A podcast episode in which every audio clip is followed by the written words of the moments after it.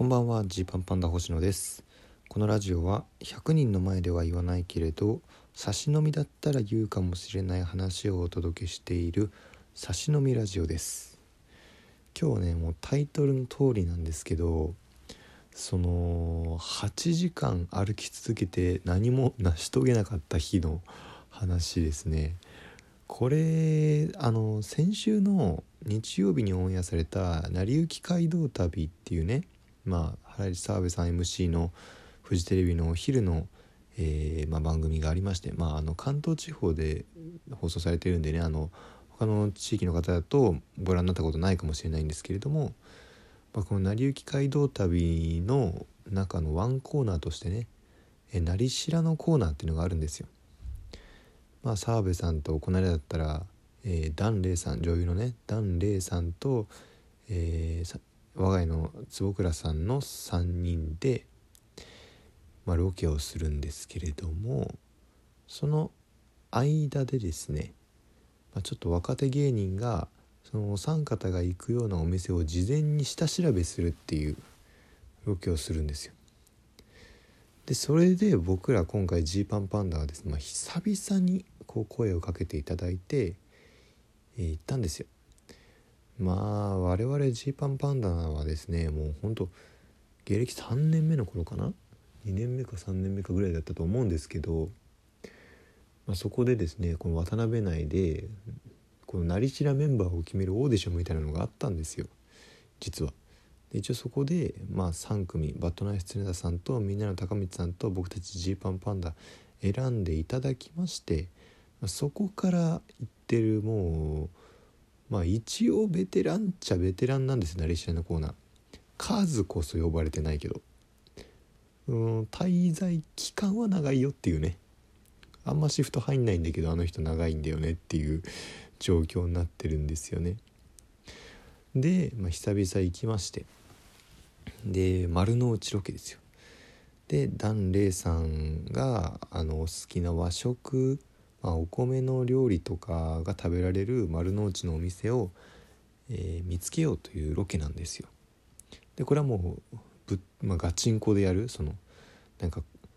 たまにね言われるあのー、なんだろうロケとかで事前にここ行くって決まっててであのフラット通ったかのように入るとかそういうのじゃなくあの成島のコーナーガッチガチのガチなのでそのマジで丸の内で聞き込みをして、えー、いいっていう名前が挙がったお店に撮影許可を取りに行ってでかつ、えー、今コロナ禍でまあテレビ的にはねまだソーシャルディスタンスを保ちながら食事をしなきゃいけないということで、えー、その辺問題がないかっていうことを、え確かめるっていう。そこまでやって、えお店の候補を挙げて、え澤部さん蘭麗さん坪倉さんいかがでしょうかていう風に投げるっていうロケなんですよ。これがですね、まあ、朝10時に始まりまして。でね。でまあオンエア見てくださった方はね分かったようにですね8時間。そっから8時間ロケをして結果的にあの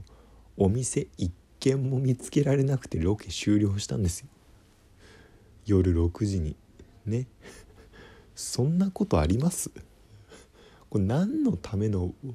なりしらなのっていう話じゃないですか。誰その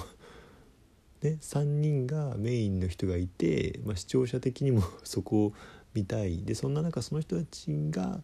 えー、食べるお店を探しますよって言って出てきた若手が探せませんでしたって言って終わっていくっていう。何それっていう。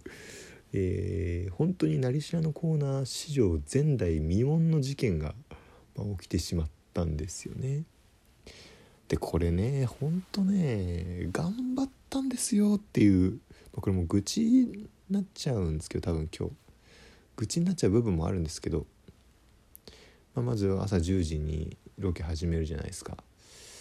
でまあ、丸の内の平日の朝10時なんてね、えー、もう普通にあのビジネスですよ。ビジネスの街。で人通ってないです基本。たまに通ってる人がねこういるんですけどあと思ってあのおばあさん声かけてみようとか言って声かけるとあの美味しいご飯屋さん探してるんですけどっていうふうに言いますけどいやごめんなさい私も観光で来たんでちょっと分からなくてっていう風な話になるんですよね。あそうなんですかみたいな感じで、まあ、要はですね、えー、仕事で来てる人は、えー、忙しいし仕事で来てない人は丸の内詳しくないっていうだからそりゃそうだろっていう事態になったんですよね。そこの地域に住んでる人とかいないからそのフラッとお買い物に来てる人とかいないからその丸の内、まあ、東京駅に住んでる人いないじゃないですか基本だからその目的を持ってね、えー、歩いて移動しているか、えー、逆に、えー、観光しているかっていうところで全然人が捕まんないという中で、まあ、2時間ぐらいずっと歩き続けてでランチタイムになったらようやくですね人がこう出てくるわけですよ。ね丸の内ですから。オフィスのビルに大きなビルにいたんだろう人々がわっと外を出てくる今がチャンスだとばかりにねいろんな方に声をかけるわけですよ。ただね、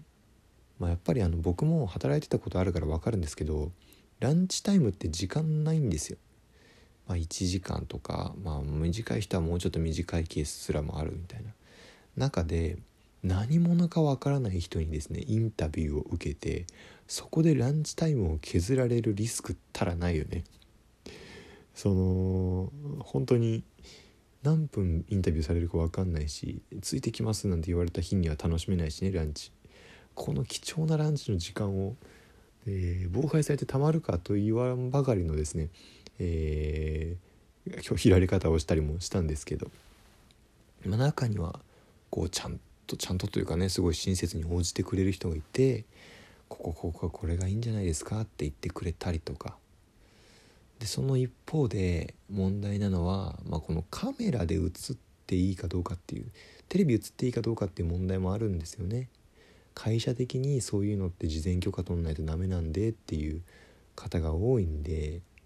まあ、例えばねこう商店街のねおじちゃんおばちゃんとかだったらねこう八百屋さんのおじちゃんおばちゃんだったら自分で判断できますけれどもその大きな会社に勤めてる社員さんとかってこう自分の判断で勝手にテレビに出ちゃいけなかったりするわけですよ。ってなると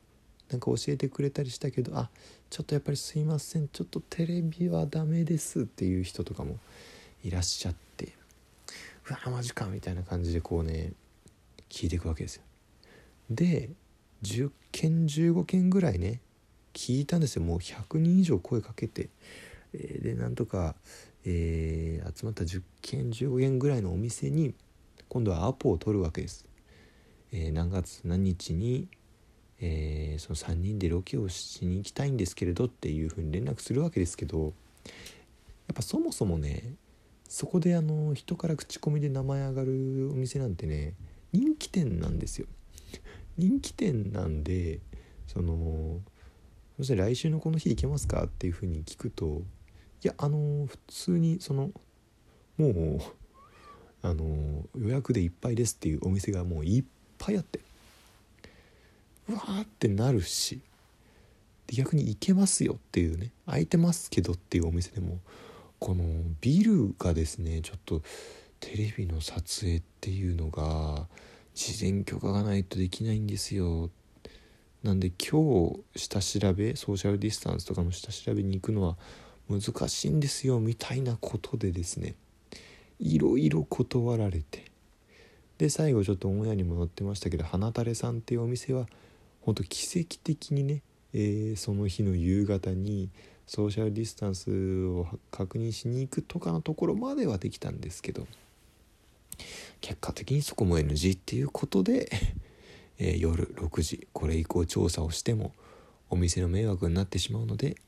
タイムアップっていうこと何をあしていたんだ8時間っていう。ね、日だったんです。よすごいですよね。だから本当朝ね忙しく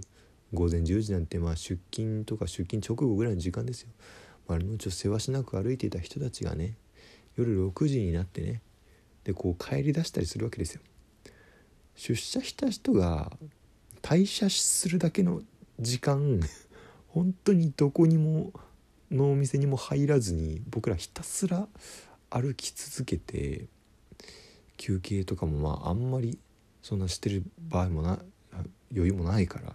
ひたすら探し続けてしかもその間スタッフさんカメラ持ってるスタッフさんスタッフさんも歩かせることになりほんとねへこみましたね。何何をしていたんだ今日はっていう申し訳なさ。ただスタジオの澤部さんと坪倉さんと檀れいさんが優しかったなオンエア見たら。本当になんか愉快な感じにコメントで面白くしてくださって。坪倉さんもジーパンだみたいに覚えてくれてたりしてね。すごくそこは救われました。あとたまに道東京駅で歩いてて「おジーパンパンダだ」みたいに言ってくれる